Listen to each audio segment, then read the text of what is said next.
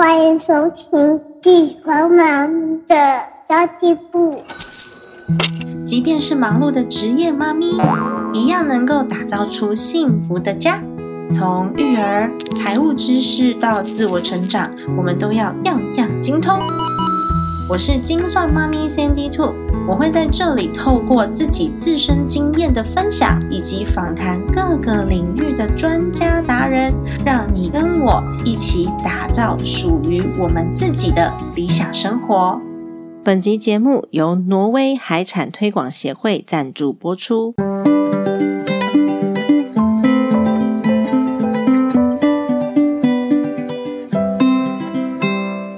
不知道大家在购买青鱼的时候，会不会仔细看一下生产地？我自己是在超市常常看到来自挪威的青鱼。不同地区捕捞的青鱼，因为气候啊、地形啊、水域上的不同，口感跟肉质上也会有不同哦。那么挪威的青鱼呢？它因为天然的峡湾跟它高纬度，所以那个海水是冰冰凉凉的嘛。这样子的一个环境养成哦，它在滨海海域的青鱼，通常来说油脂比较丰富，而且口感稍微鲜嫩一些，也富含比较高的 omega three。简单的烤一烤啊，或是煎一下，就外酥内软，非常适合家里面有小孩的家庭。我老公很爱吃鱼，所以这种简单的海鲜料理深得我心。多年前，我曾经在国外出差八天的时候，我就把冷冻库的三分之一都。塞满了金鱼，然后另外三分之一塞满水饺来养老公，超方便的耶。那么在挪威，我觉得非常欣赏他们为了保持海洋的生态，因此在捕捞跟养殖上面非常的严格哦。每年都会依照渔获量跟海洋生态的状态来做出调整。不只有海鲜文化，更是重视永续海洋生态的价值，保护珍贵的海洋资源。那么先进的冷冻保鲜技术也可以把品质保持在一定的水准。下次去超市的时候，可以买买看来自挪威的青鱼试试看喽。七月一号到八月三十一号有一个挪威青鱼季的活动哦。活动期间，至全省家乐福以及江医师健康铺子、美孚食机以及线上通路时尚渔人、原家宅鲜配、鲜食等通路购买青鱼商品，满额即可获得购物袋，数量有限哦。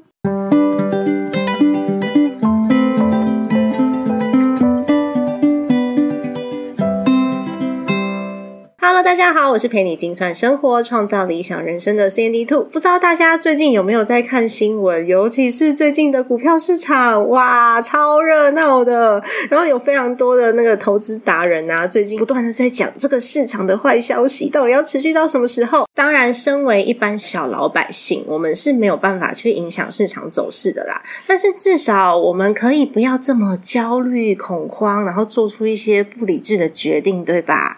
哇，越是是下跌的市场，我们越要有健康的心理素质。所以今天就邀请到了一位伙伴，是心理素质超级健康的。我不知道大家有没有在看他的 Facebook。叫做聪明主妇的生活投资学。为什么说看他的 Facebook 呢？因为我现在也是他的小粉丝。他在研究美股 ETF 上面，还有做一些稳定的投资工具上是非常有研究。然后我一直到最近，我才知道说，原来我身边有这样子的达人，我居然一年多我都没有发现呢。这也藏的太好了吧？那今天呢？既然我已经知道聪明主妇就在我身边了，我当然要邀请他来上我的节目喽！Hello，欢迎聪明主妇万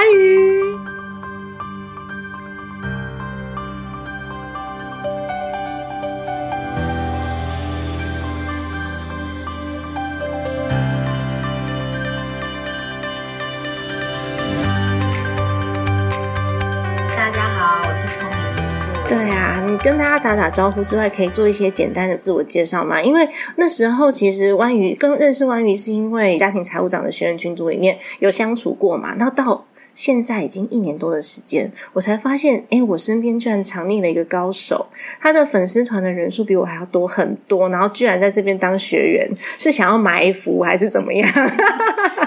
对，你可以稍微自我介绍一下，然后也介绍一下你现在在做的事情。好，就是呃，我是聪明主妇，然后不是我很聪明，其实我要每次都要强调这件事情，就是是想要变聪明，然后想要和大家一起变聪明，对，一起成长，对不对？我觉得这个也是妈妈一个很重要的功课，就是不断的成长跟学习。自己对美股啊，或者是股票市场嗯是比较有兴趣、有研究。但其实有一段时间，我也发现说，呃，投资跟理财它是两件事情。对，真对，然的，后呃，我们一开始比较容易说，哎，我今天要来增加收入啊，或者是说嗯想要改善我的财务状况的时候，我们很容易直觉想到说，啊，那我先来做个投资好了。嗯对，那包括我自己一开始也是这样子，哎，我也是啊。大家都会第一直觉，所以有时候我们在倡导一些观念的时候，会发现其实我们在讲的不是别人，就是我们自己走过来的经验，对吧？没错。嗯然后慢慢的，我就发现说，即便呢，我在尤其是过去几年，刚好我的投入市场的时间也还时间点也还蛮好的，所以嗯即便那个时候我赚了钱，可是我还是会觉得。嗯，我是一个家庭主妇，我没有一个特别稳定的收入，我还是会有一点嗯焦虑是对跟不安的嗯感觉。所以后来呢，我就开始也嗯、呃跟着三 D Two 他们学习，就是家庭理财规划的这一块。那我觉得这个部分是可以补足我们在投资上面的一个，就是譬如说市场的波动是我们没办法控制的，嗯，但是家庭的财务规划是我们可以控制的。对，真的就是先把可控因素给控制好之后，这个变动因素我们就比较没有那么恐慌，就可以自己稍微掌握了。对，把家庭的部分呢，我们先练习控制好。其实，在面对市场的时候，也会多了一份嗯安心的感觉。对，不过我今天是要来访问你的，就感觉好像 开始讲到我们的理财课程。我今天真的很想要跟你请教的，就是因为最近的市场也是很动荡嘛。那你自己有什么样子的想法，或是你有开始做什么样的准备吗？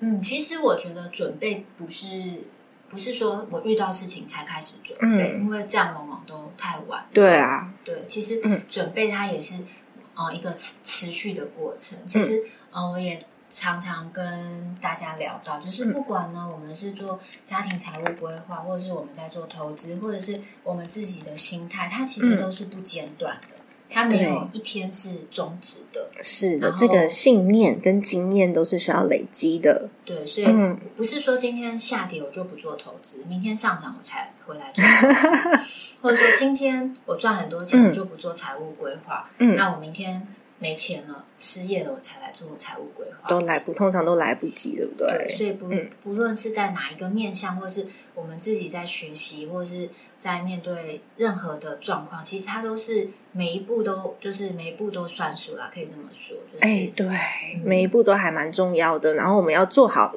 事先的预知跟规划，还有心理建设。对对，心理建设是万一我们做出来的这个呃规划，现在暂时不是符合我们的期待，或是这个市场不如我们预期的时候，因为其实前一阵子市场也是嗯、就是涨涨跌跌，涨涨跌跌，可是好像就是三天五天掉一下就回来了。哎、这一次。不太一样哎、我觉得，嗯，这次引起大家非常多的讨论。我们等一下呢，可以针对这个部分来聊聊。但是刚刚万玉其实有讲到，我觉得还蛮重要的，就是期待的部分。如果我们可以做出一个比较符合自己期望的期待，然后你不需要有去做一些什么杠杆高风险啊，那这还蛮重要的。所以我想要知道说，哎，什么叫做合理的期待啊？对，其实呃，我之前也蛮常就是提到这个部分，尤其是过去两年、大家比较热络的时候，其实我那时候就常常在粉丝页，嗯、或者是在群组里面有跟大家讨论到什么叫合理的期待，嗯因为呃，不管是我们看线图，或是我们去。就算不会看线图，我们嗯身在那个情境里面，我们也应该要知道说，去过去两年那种多头的疯狂的走势，哎是。它不是常态，是难得一见的，对，它它不是常态。那如果你嗯把非常态当成哎，就是应该要这样子，嗯。就会就会受伤，就这个期待本身就是错误的。那，你很可能就很难承受现在的回档，嗯或者是可能需要震荡更久，甚至再继续下跌，这就会变成一个很大的压力。但是重点不是说现在下跌所以怎么样，嗯而是是不是一开始我们就放错了期待。嗯，没错，有可能哦，因为其实现在有很多的社团都在讨论，哎呀，现在的回档好像已经要回到二零二零年了，对不对？对，今年都已经二零二二了，回到两年前，的确是挺恐慌的、哦。那如果说是这两年才开始做投资的人，然后又没有帮自己设定好合理的期待，现在应该非常的受伤。然后我觉得除了股市以外，比特币也是，对，数位货币也是，数 位然后科货币科技嗯股也是。科技股对啊，其实有蛮多的，就是投资的工具，现在都是这样子的状态。所以无论我们是不是做股票，其实我们都应该要设定自己的合理的期待，对吧？对。那我觉得第二点还很重要的是，你的投资工具你一定要，你你要认识它，你不能就是听一个工具，然后我就开始。就觉得说，哎，别人跟我讲，万瑜跟我说 ETF 很好，然后那个谁谁谁跟我说啊，现在应该要买联电，然后你就去听信了他们，自己没有做研究，所以我觉得好像这部分也蛮重要的。对，嗯就是呃，其实我们有时候，但和就是认识这个工具是必要的。那对我觉得有时候我们也会犯一个错误，就是我以为我认识了，可是其实我嗯认识的不够。对，对，这也是一个我们比较常见的错误。那嗯怎么样来就是规避这个错误？嗯其实呃，如果大家都说好的，不见得很好。嗯可是你可以去检视，从多方面去检视。哦，我有兴趣知道多方面检视。对，譬如说，哎，像就拿可能零零五零或是美股 ETF 好了，嗯，那我们可以知道说它的核心的精神是什么？对，其实它就是跟随一个大盘，嗯或者是跟随一个市场的波动。嗯那嗯，它的外在的因素就会相对降的比较低。对，那对我们来说，我们了解了这个核心的关键，嗯，就是对我来说就是一个呃足够的了解。然后那你说他的精神嘛，对不对对对因为如果说这这几年才投资的，这一两年才投资的人，他如果真的是放在零零五零，或者是像标普指数这样子的安全工具，他没有。他没有对他的核心精神足够的了解跟信赖的话，应该这这这几个礼拜也都不好受。对，所以，我，我们不是说他的要，因为有时候要到底要了解到多细，这个其实真的很难。我也一直在还在对学习，个股的话更麻对，烦，更股更麻嗯烦。所以，嗯，至少，譬如说我们在挑选 ETF，我们在挑选基金，至少它的一个核心的重点要掌握住。那这个其实不不会很难，因为这个资讯啊跟这个资源是相对比较丰富的。嗯，对没错，尤其是现在，其实市场上面针对 ETF 的工具有蛮多的资料是可以做查询的，有中文的，也有英文的，我们都可以去看看哦。之前有聊天有跟那个汪宇聊到说，你其实是因为孩子的关系，所以才从职场上面退下来以后，开始研究跟股票相关的的这些范畴的嘛。那你自己是怎么样去从这一路上走过来的？就是你有没有走过冤枉路啊？也很多啊，就是嗯嗯、不过我觉得我一直以来比较还好，就是我本来就很胆小，嗯，就是不是那种暴冲型，就是保守型的，对对，然后嗯、呃加上刚好那时候嗯、呃就是那时候还有在接案，可是接案的收入本来就比较是不是那么的固定，对所以加上这个条件，就是让我的投资，我觉得一步一步算是蛮稳扎稳打的，嗯，对，然后没有没有遇过太就是太不能承受的事情。啊，对因为你自己本身个性的关系，所以你一定会做了足够的研究之后才去投入。对，那如果没有嗯足够的研究，其实也 OK。可是呢，我就是就是你要控制它。啊比如说对，哎，我对那个好像很有兴趣。像我可以提一下，我刚买特斯拉的时候，那时候还没拆股以前，嗯我是一股一股这样子买。哇诶好像，然后你会随着你 嗯开始买入之后，你对它了解越来越深你去嗯你去了解他的人，了解这个公司，然后了解他的产业，了解它嗯的、呃可能未来的趋势什么的。那那时候你的信心增加了，你才你的投入的水位也才跟着增加，不是因为说啊别人说很好，马斯克超神的，他是钢铁人，对然后我我就重压他对，我就重压他。那这样当然受伤的程度就会很大。对啊那他说哎，我有点兴趣，可是我很不确定，因为嗯我觉得很难一开始就到一百分。嗯对，所以就算你一开始如果真的只有二十分，嗯你嗯就投二十分，甚至你保守一点，你的了解只有二十分，你就投十分。嗯这样没错嗯。而且像刚刚那个关宇提到特斯拉，我之前也有买迪士尼啊，但是我迪士尼早就卖掉了。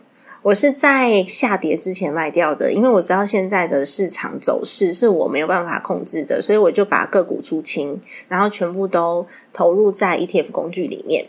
我就对我来说，这是我度过市场危机的一个方式，所以我迪士尼卖的价钱还蛮漂亮的。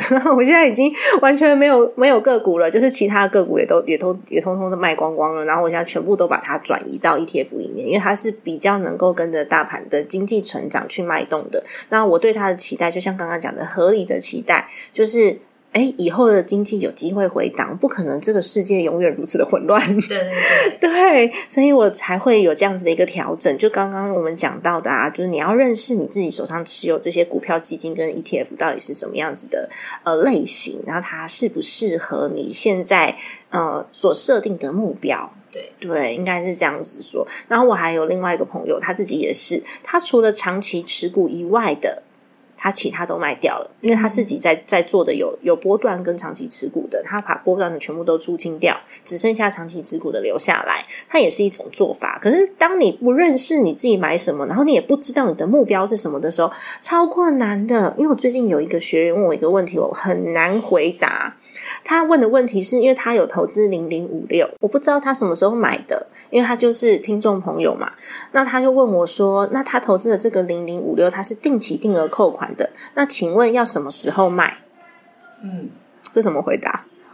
呃，以零零五六来说，我因为我也是比较早期有，现在剩下的很少了，因为。以前零零五六它在一个很稳定的区间，就是二十一块到二十九块。对，那我把它拉大一点，就是二十块到三十块。嗯，所以那时候它就是在这个区间里面。所以我大概在接近三十块的时候就慢慢。现在已经三，现在三十吧。现在又好像又回来，最近好像又回来。所以超超过三十之后，它其实后来又我慢慢又一又一一一路又继续往上。那我就大概就是没有赚到那一段嘛。嗯，但是。呃，因为他长期在那个区间，所以那是我那时候判断的方式。那如果他超过了那个区间，你要重新回过头来审核，他为什么可以超过？对，是因为他变厉害了吗？他为什么变厉害了？还是只是因为那时候市场的资金涌入？对，那这个资金什么时候退潮？这个是我们可以判断。没错，那零零五六，我觉得比较像是后者的 状况，因为它原本你去看它的那个呃核心股份的组成，你就会知道说，哎，它的特性其实就是它是很稳定的，然后它其实就是看殖利率跟股息，然后比较呃成长稍微是比较趋缓的状态。那如果说哎。一阵突然之间资金进来了，会影响到它一个波段的股价，但是它并不是永久的，就是看你了不了解这个工具。像我自己的话，我自己帮我老公在存他的退休金，我就是比较用这种股息方式的的这些股票。我儿子的就全部都是。成长成长型的，对我儿子就都是成长型的，就是回归到我们刚刚讲的，我我有合理的期待，然后我设定合理的目标，以及我认识自己手上持有的这些工具，不管是基金、ETF 或者是房地产，什么都好，就是你要认识它，对它有信心，我们才去投入。因为毕竟，我觉得现在很多人都讲说，投资是要用自己呃可以亏损额外的钱去做投资，但我不是完全这样认为哦。我觉得虽然说我们可以用我们嗯。设定目标以外的钱去做一些冒险的事情，但是我们都是小资族群啊。你即便不影响到生活，还是会受伤，心理会受伤。所以我还是跟大家讲说，我们做完核心配置，就是家庭理财的部分，通通都规划好你的长期、短期、中期的这些目标之后，剩下的额外的钱，你可以你可以拿去买一些什么。比特币呀，或者是你你觉得可以去操作杠杆啊，或者是呃期货啊之类的商品，可是我们还是要评估一下我自己的承受度。虽然它亏损了不会影响到我的生活，但是我的心会很痛。如果是这种的话，我们就要好好的了解一下这个工具，我们再去做投入。嗯，对啊。那其实我觉得了解当前现在的经济环境大环境为什么会造成这样子的结果。也是蛮重要的，对不对？对，就是其实现在大家为什么我们的市场那么低迷，是有很多的因素组成。对，它不会是一个单一的因素。嗯，就是啊，我们可能现在比较知道，就是哦，因为联准会他们要升息要缩表，那升息缩表它背后有一定的原因。对，那有的人会归咎于乌俄战争，所以变成好像有点像是黑天鹅的感觉。嗯，可是其实很多问题它是哎本来就在那边。对啊，然后。呃，只是还没有还没有发生，或是还没有爆发。那所以呃，我们知道说现在的状况是这样子，就是很多不好的消息，或是很多需要调整的状态，它是同时出现的。嗯所以我们就会知道说，现在已经跟过去两年资金很充沛，然后大家很乐观、很疯狂的那个氛围不太一样，差蛮多的咯。你看现在有一点像什么？风雨欲来。对，我觉得现在就是好像在各个国家都有埋伏了不定时的炸弹。从乌俄战争之后，这个政治关系好像有点啊，有点大大大风吹的这样子翻转。美国、中国，然后你看日本、俄罗斯的那个关系，然后现在有很多什么亚太会议什么什么在召开，然后再加上其实我们的供应链断裂已经不是这一两年的问题了，已经要延长到三年多了。这个供应链的问题。哦，那有可能会影响到我们各个不同的产业，像是航运也被影响啊。汽车行业，你看现在买车是不是交车要等两年？对所以对，嗯，但是因为我觉得这个宏观嗯。还是、是我们去了解我们所处的宏观很重要，对。但是另外一方面，我们也不用太执着于那个坏消息，是。毕竟因为我们就是一个普通人嘛，对啊我们就是一个家庭主妇或是一个妈妈的角色而已，我们是。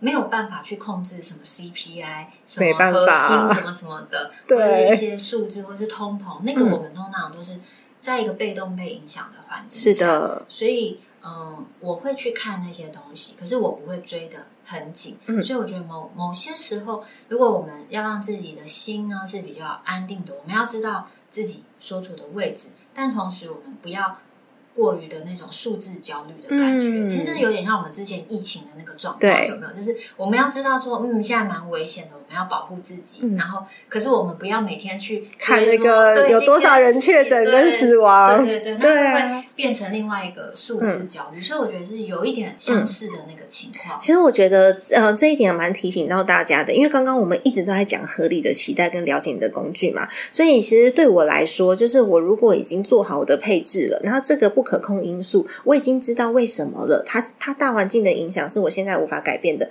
那我就是针对我可以改变的地方去改变。像我刚刚不是就讲说，哎，我把个股卖掉，然后全部都放进 ETF 里面。那如果你有钱可以投入的话，我自己的做法是我把定期定额的这个金额加大了。因为我知道它会一直往下，反正我就一直往下买。我把定期定额的这个金额加大了，然后其他的东西就不太去改变它，然后我就不太看那个账户了。对对，我就把账户关掉，因为我知道我在做什么。我觉得我可能会做可能三到五年之后的那个盘点的时候，我才会再去做比较认真的调整。进广告喽，我们待会就回来。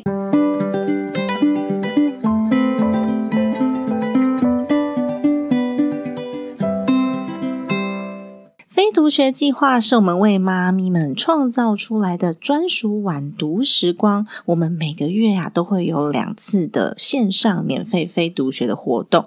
我们透过孩子睡着之后的一个小时，我们来读一本好书，讨论一个议题，或是呢，请妈妈达人们来分享自己个人的专业，甚至我们会请到专业讲师来分享一些妈咪们会在意的一些议题哦。那在这一个小时之内呢，我们一起学习，共同来分享，让你不再一个人面对生活与家庭的责任与挑战哦。更棒的是，这样的资源呢，我们是免费开放出来给大家的、那么之前我们讨论过几个主题哦，例如塔木德的亲子才财富课，以及准妈妈如何看懂新生儿保单。那也有请到特教老师来告诉我们如何培养孩子自己玩，能教出主动力和自律力的能力。要如何读对书，才能让我们把书中的能力应用在自己生活上，让自己的收入越来越高？以及如果有财务冲突的话，夫妻要如何开始沟通理财？这么多的主题，我们都是开放出来免费让大家学习的。如果你想要观看我们过去所有主题的回放，并且获得讲师用心准备的简报的话，欢迎赞助我们的非读学计划，我们一起陪伴彼此前进，我们一起成为孩子最棒的榜样以及人生的导师哦。相关资讯请参考资讯栏位喽。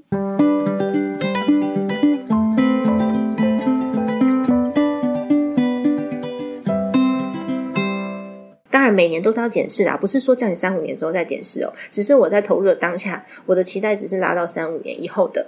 对，然后，但是你每年都要去调整，因为不可能每年的状况一样。我们大约知道现在的状况是怎么样。例如，呃，美金，还有现在欧欧元好便宜，日币也好便宜。我们是不是有可动用资金可以去调配？但是，只是在我设定目标的当下，我对它先有一个预先设想的目标，不是代表说这个目标定了就不能调哦。嗯，真的。那关于你自己对于的。你自己对于你自己的资产配置上面有什么样的想法？因为我知道你你是比较保守的人，所以你在风险管控上面是很严格的，对吧？其实也不能说是很严格，只是就是当那个东西不在我的控制范围内，我就会紧张，所以我留的就是现金。那可能有的人会用股债配置啊，或者是什么之类的，其实都可以，就是找到适合的方式。那我一开始就是可能就已经留了。大概三到四成的现金，嗯所以我就是一个预期下跌的过程中，嗯我还是可以做适度的加码这样子。所以真的要很了解自己的状态，如果不够了解自己的状态的话，觉得很恐慌。尤其是前一段时间看市场涨得这么凶哇，我资金全部梭哈的人，现在应该都蹲在旁边画圈圈哭泣。资金梭哈，我倒觉得还好，更可怕的是杠杆，对，杠杆就会。就会蛮蛮辛苦的，就像这种，就是可能就是我本身没办法承担的，嗯的状态。是，所以其实每个人的心理素质跟承担度不一样，不代表说，哎。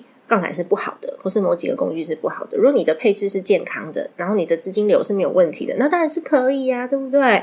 主要就是呢，我们够不够了解自己的资产状况，我们在做做配置，没有任何一个人的情况是可以百分之百被复制的。比如说弯宇的方式跟我的方式，像我刚刚就讲了，诶，我还把那个定期定额加大，啊，弯宇就是现金持有比较多，所以你到底了不了解？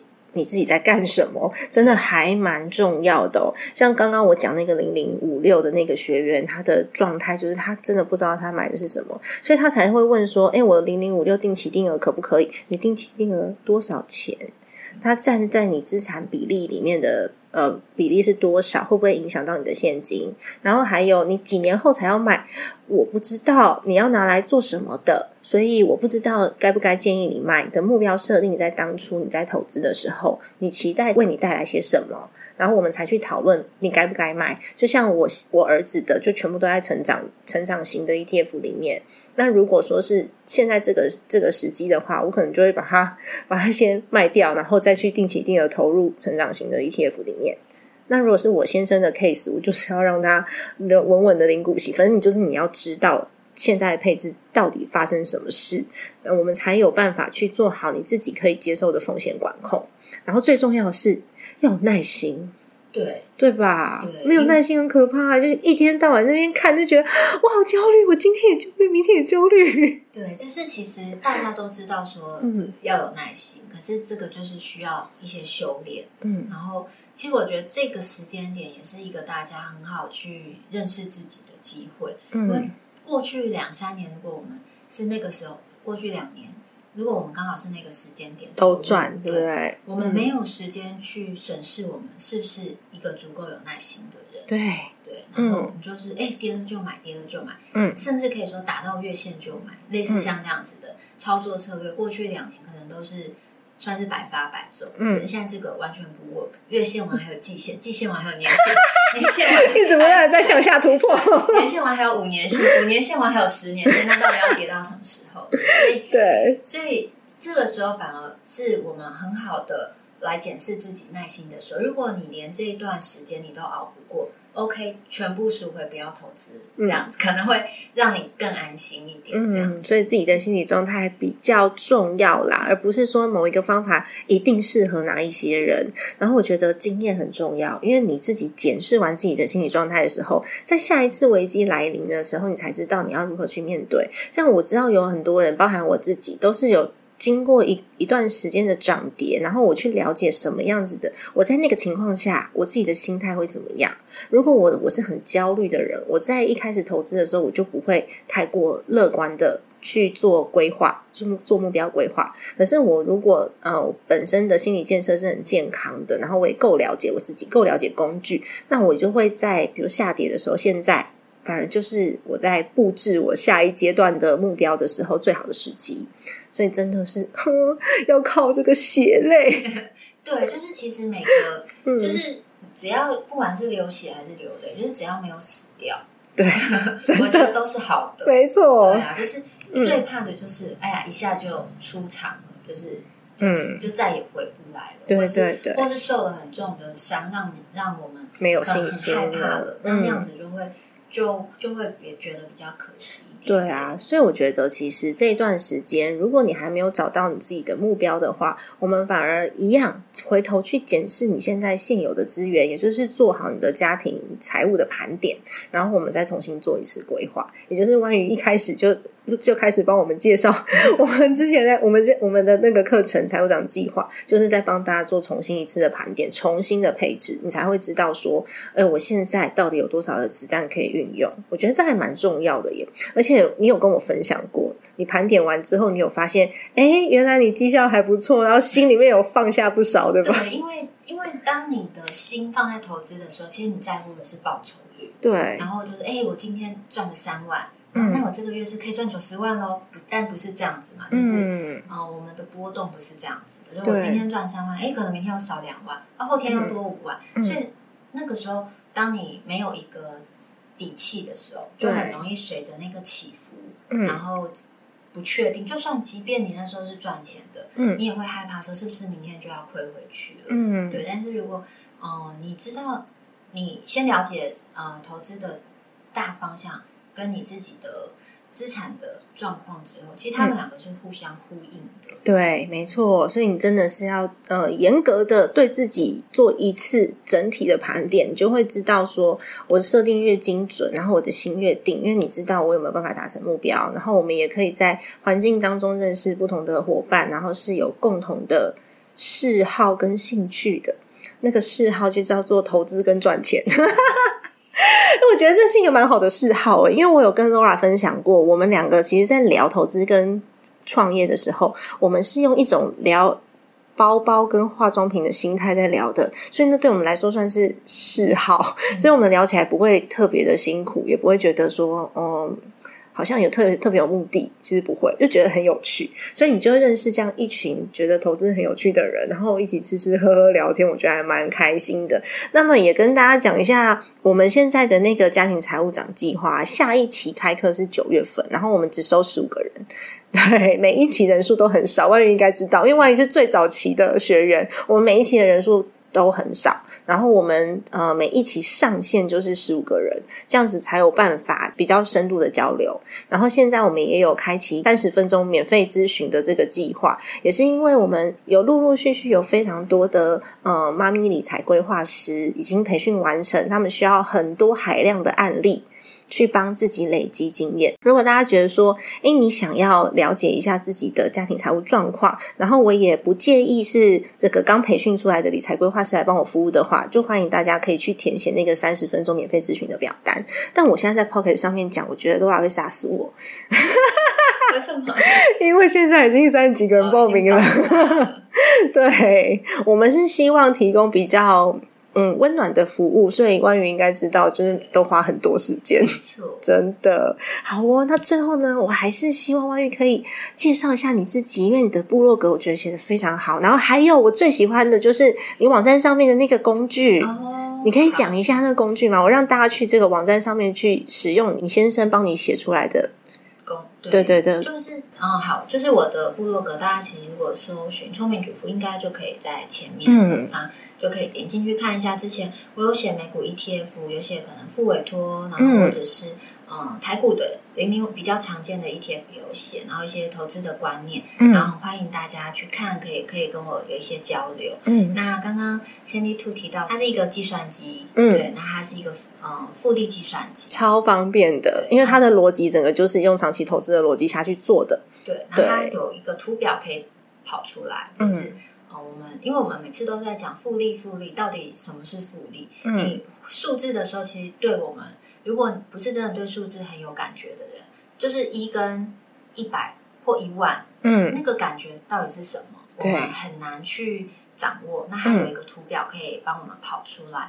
那在设定的时候，其实也可以很直觉，就是你想要定期定额，还是你想要单笔投入，还是你是每一期投入多少钱？其实它这个在计算机里面是可以。调整的，那也可以跟大家传递一个观念，就是这个其实它是一个动态的，就是我们知道说，哎，我们现在设定的状况，然后跟我们想要的目标，但它也是一个持续的过程，它也可以调整。就是啊，如果比如说，哎，我现在设定的时候我还没有小孩，那明年的时候我可能要结婚生小孩了，可能突然遇到真命天子了，这样子，那整个状况就会改变嘛。那我们就重新回来再算一次就好了。真的，就再按按看这样子，所以不用说，哎，这个目标很难达成啊，或者是跟你设定的不一样，我们就就退却了，或者就就觉得很害怕。反正它只是一个方便的计算机，就跟我们在按计算机。是一样的，只是它设定的方式我们比较直观好懂。其实市面上很多的复利计算机，但是我觉得差异最大就是你直不直观，因为那些复利计算机都是投资机构开发出来的商品，对，所以它其实有的时候你很难去对应到你的需求。那反而是弯宇的这个计算机是他的工程师老公帮忙写的，而且是根据因为是我的需求嘛，因为我之前也有去下载一些别人的可能提供免费的 Excel 啊，或者我自己也试着用 Excel 跑看看这样子，然后就哎跑不出来，因为就技巧很差，设定还是要跑掉，嗯，然后金融公司开发那些工具，你需要有一些背景知识，我才有办法去运用到他们的工具，因为他们设定出来是给稍微有一点有一点嗯。专业专业的人使用的，然后关于的这个计算机我觉得超棒，所以我现在去讲课的时候，我都会把你计算机说，哎，用这个就好，用这个。对，不同的目标可以跑这样。对啊，那我也会把这个链接放在我的资讯栏给大家做参考哦。今天很谢谢万宇来到我的节目，耶，超开心的。我们之后还有非常多的机会可以见面，然后我也力邀万宇成为我们的就是 ETF 的分享伙伴，然后呃，在非读学里面有可能可以。看到关于的分享哦，那也欢迎大家来报名我们的非读学的活动。那非读学每个月两次都是免费的，然后里面有很多的呃讲师啊，或者是我们自己的伙伴啊，在里面分享一些投资成长的观念。欢迎大家点选表单来做免费的报名哦。今天的节目就先到这边结束啦，请按下五星好评。很久没有帮我按五星好评的朋友，赶快赶快按一下。暑假要到了，通常暑假的时候，这个收听率会。会掉的很严重，因为大家都在出去玩，出去玩跟顾小孩，所以五星好评呢，就是可以预防我的节目呢排行榜掉太后面，大家以后找不到它，好吗？来，麻烦大家按起来，不管你用什么平台，然后都欢迎你给我们一个评价。然后，如果你有问题的话，也欢迎留言告诉我。然后，我如果是我有能力可以帮大家解答的，我就会在节目上面替大家做解答哦。好的，家庭理财就是为了让生活无虞。分享这期节目，让更多的朋友透过空中打造属于自己幸福的家。我们下期再见，拜拜。